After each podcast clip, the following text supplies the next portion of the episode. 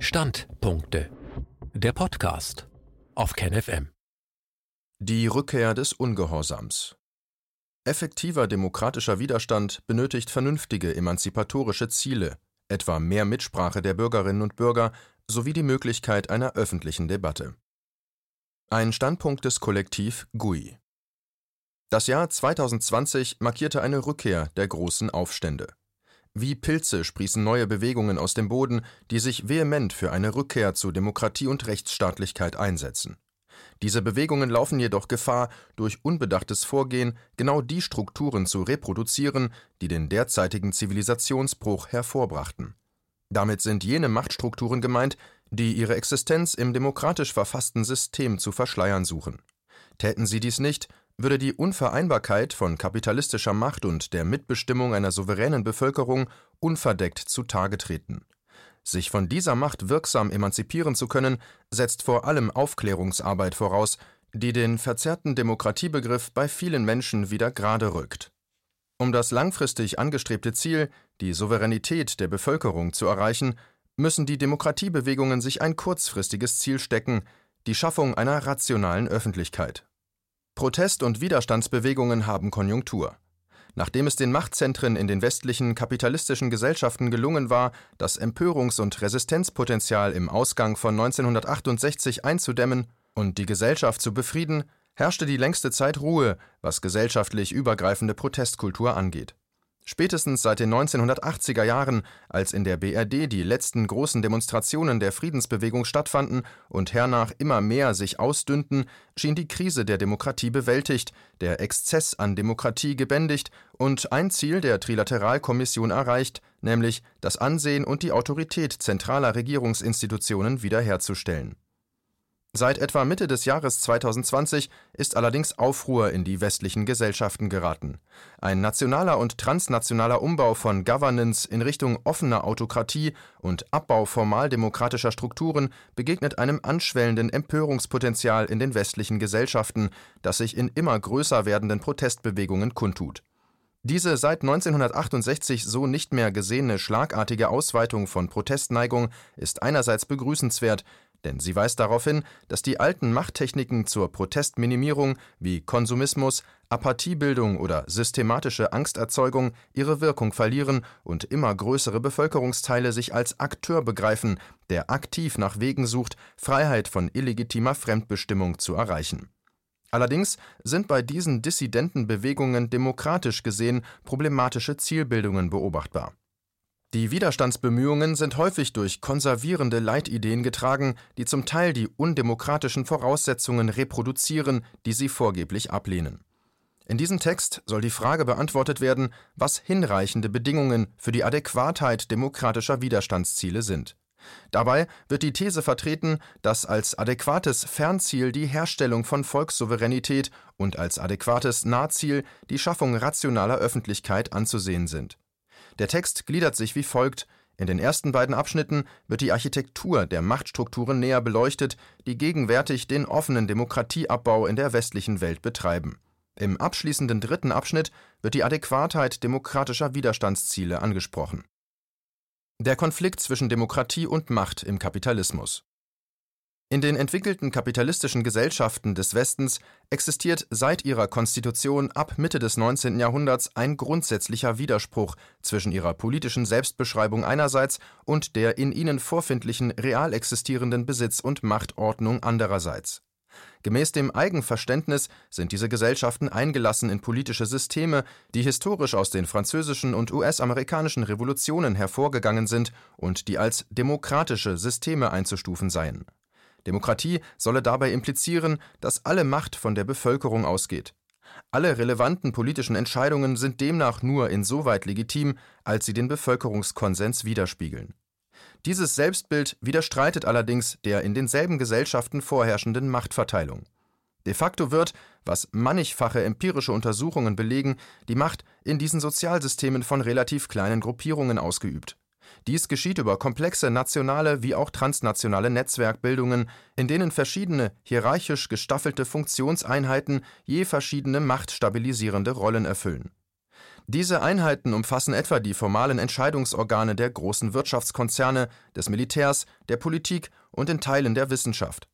Im Anschluss an die empirische Machtstrukturforschung können diese Funktionseinheiten zusammen mit ihren Beziehungen untereinander als Machtstrukturen bezeichnet werden. Die Gruppierungen von eher bescheidener Größe, zu deren Gunsten die Machtstrukturen agieren, umfassen etwa ultrareiche Familien und andere Superreiche. Diese kleinen Kollektive seien als Machteliten bezeichnet die Existenz von Machteliten bringt eine immense Ungleichverteilung von Macht gerade auch im politischen Bereich mit sich, was eine Anbindung politischer Entscheidungen an den Bevölkerungskonsens und damit Demokratie ausschließt. Es ist etwa empirisch sehr gut in Langzeitstudien belegt, dass innerhalb des politischen Systems der USA politische Entscheidungen nicht etwa den Präferenzen der Wähler entsprechen, die den abhängigen Klassen zuzuordnen sind Vielmehr spielen diese Wünsche und Bedürfnisse der Mehrheitsbevölkerung der USA für die Frage keine statistisch signifikante Rolle, welche Gesetze durch die Legislative verabschiedet werden oder welche Agenten durch die jeweiligen Regierungen verfolgt und realisiert werden. Beide Dimensionen politischer Entscheidungsprozesse sind demgegenüber im größten Maße bestimmt durch die Präferenzen der Machteliten und der Machtstrukturen der beschriebene Widerspruch zwischen demokratischem Anspruch und machtstruktureller Wirklichkeit stellte historisch eines der zentralen Probleme der Machttechnik seit der Entstehung formaler demokratischer Systeme im 19. Jahrhundert dar. Denn bleibt der Antagonismus unbearbeitet, droht das Empörungspotenzial in der entmachteten Mehrheitsbevölkerung anzusteigen und sich in Aufständen oder gar Revolutionen zu entladen diese Gefahr droht umso mehr in einem kapitalistischen Wirtschaftssystem, in dem von seiner Natur her die Akkumulationsrichtung stets von unten nach oben verläuft, das heißt der Tendenz nach die abhängigen Klassen immer ärmer und die Reichen immer reicher werden.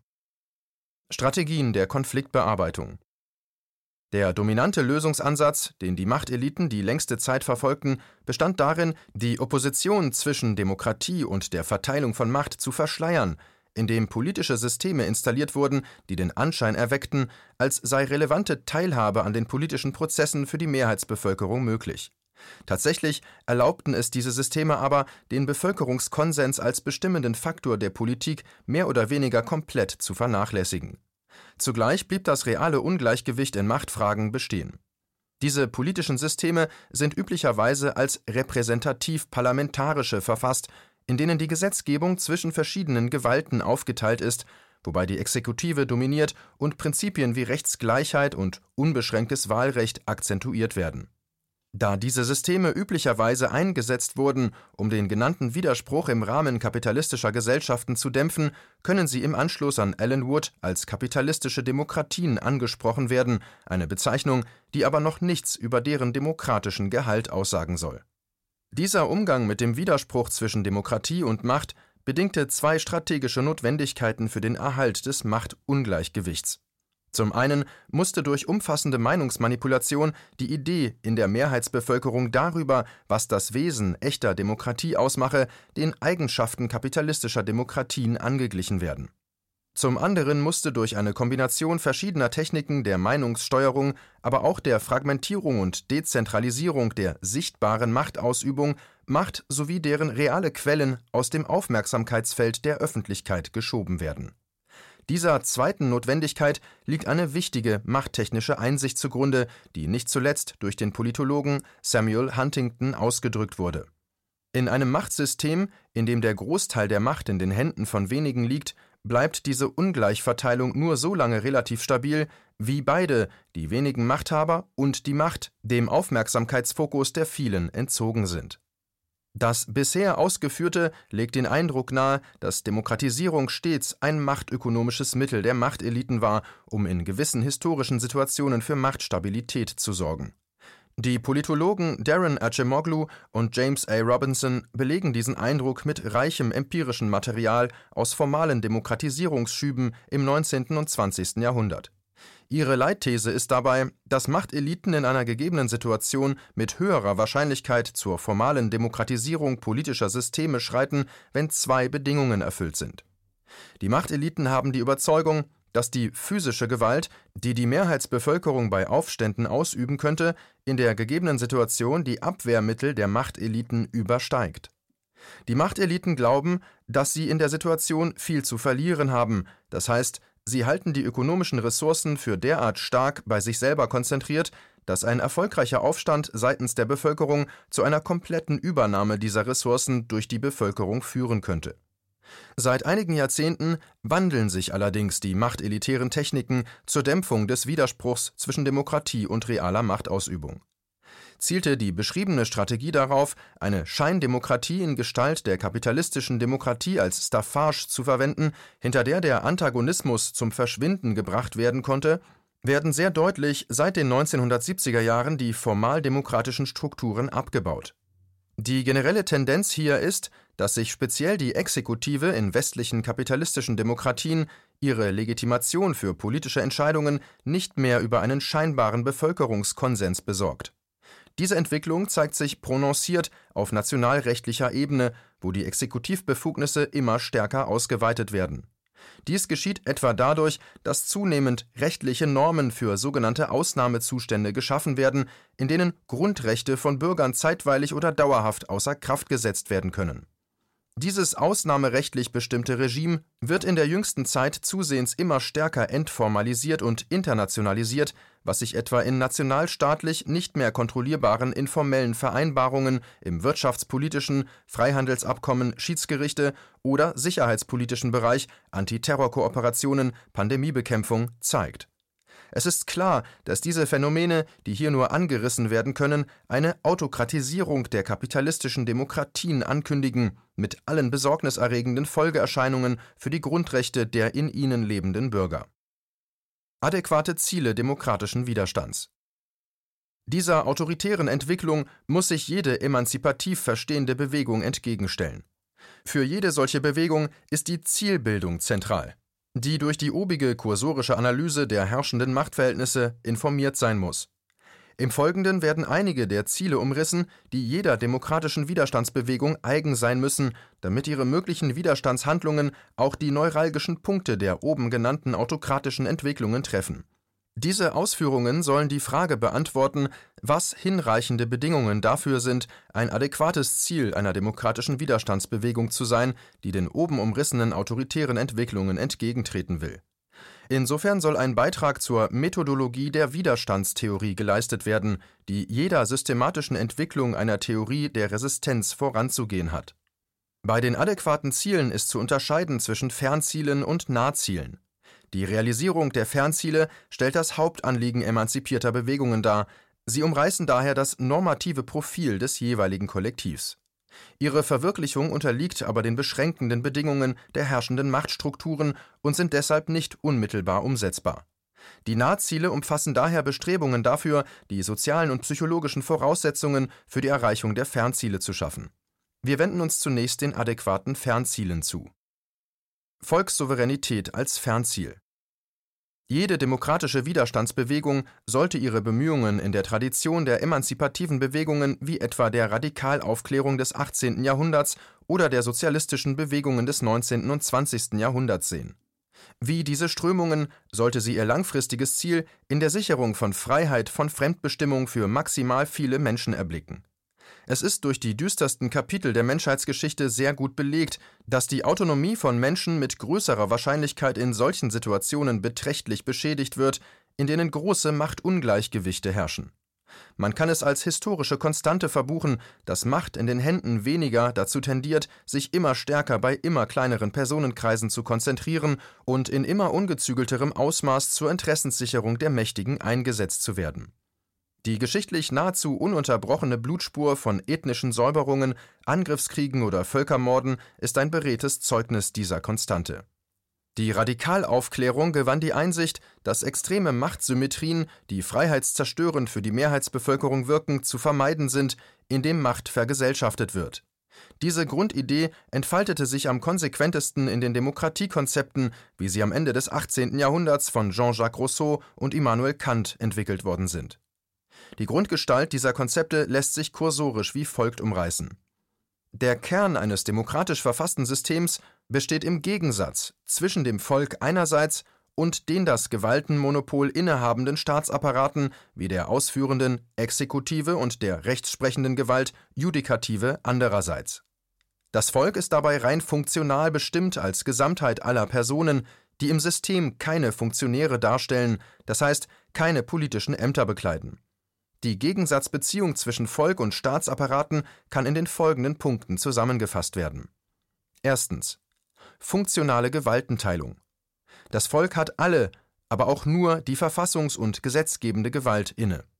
Demgegenüber sind Exekutive und Judikative auf die Ausübung des Gewaltmonopols beschränkt. Die jeweiligen Gewaltfunktionen werden von den Gewalten jeweils ungeteilt ausgeübt. Somit hat in Sonderheit die Judikative keinen Zugriff auf die Gesetz- oder Verfassungsgebung. Dies steht im krassen Gegensatz zur bundesrepublikanischen Realität, in der das Bundesverfassungsgericht durch Rechtsnormkontrolle an Prozessen der Gesetzgebung und Verfassungsänderung wesentlichen Anteil hat. Zweitens. Vertikale Gewaltenteilung. Gemäß den Demokratiekonzepten Rousseaus und Kants impliziert Demokratie ein striktes Rechtsstaatsprinzip. Danach sind alle Handlungen der das Gewaltmonopol innehabenden Gewalten vollständig bestimmt durch Gesetze, die die Legislative und also das Volk produziert. Drittens. Vollpositivierung von Gesetz und Verfassung. Da das Volk voll und ganz über die Verfassungs- und Gesetzgebung gebietet, kann es jederzeit ohne Rechtfertigungszwang jedes beliebige einmal beschlossene Gesetz und jede einmal beschlossene Verfassung vollständig zurücknehmen und durch andere Rechtsprodukte ersetzen. Ein Gesetz oder eine Verfassung hat danach nur so lange Gültigkeit, wie es oder sie noch nicht vom Gesetzgeber, dem Volk, suspendiert worden ist.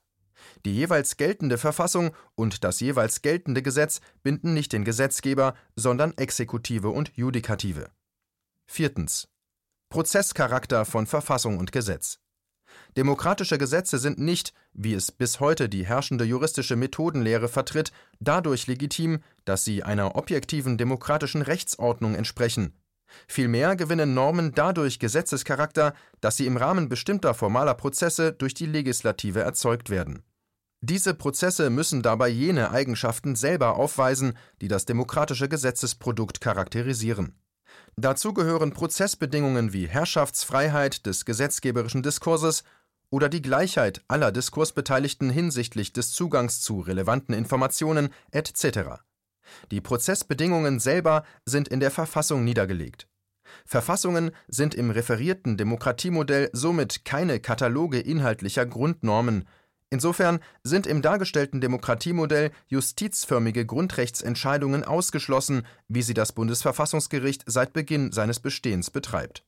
Diese Art von gerichtlicher Grundrechtserklärung setzt nämlich voraus, dass das Grundgesetz eine Kollektion von vorentschiedenen Norminhalten ist, aus denen Antworten auf alle Grundrechtsfragen durch geeignete Gerechtigkeitsexpertokraten Ingeborg Maus des Richterstandes abgeleitet werden können die Realisierung dieser Konzeption von Demokratie ist es, was jede demokratische Widerstandsbewegung als Mittel zur Freiheitssicherung anstreben sollte.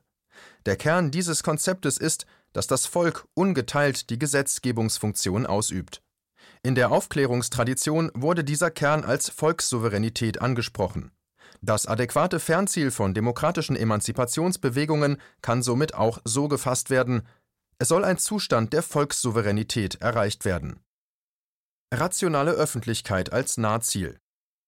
Es wäre naiv anzunehmen, dass angesichts der oben beschriebenen Machtstrukturen und dem Indoktrinationsgrad von großen Teilen der Bevölkerung das beschriebene adäquate Fernziel in naher Zukunft realisierbar sei. Die Machteliten haben mit intensivem Einsatz verschiedener Macht- und Manipulationstechniken eine Reihe von notwendigen Bedingungen für Volkssouveränität schlicht eliminiert unter den wichtigsten dieser Techniken finden sich die beiden strategischen Notwendigkeiten, von denen im ersten Abschnitt die Rede war, die Dezentralisierung bzw. Fragmentierung der sichtbaren Machtausübung und die systematische Verzerrung des Demokratiebegriffs. Ein adäquates Nahziel von demokratisch gesinnten Widerstandsunternehmungen besteht darin, den demokratieverhindernden Wirkungen, die beide Techniken entfalten, entgegenzuarbeiten. Es sei auf die Wirkungen beider Techniken kurz eingegangen die Fragmentierung von sichtbarer Machtausübung führt zu einer verkümmerten Wahrnehmung von Machtungleichgewichten bei großen Teilen der Bevölkerung und lässt die Fähigkeit, gesellschaftliche Normen auf ihre Legitimität hin zu befragen, immer randständiger werden.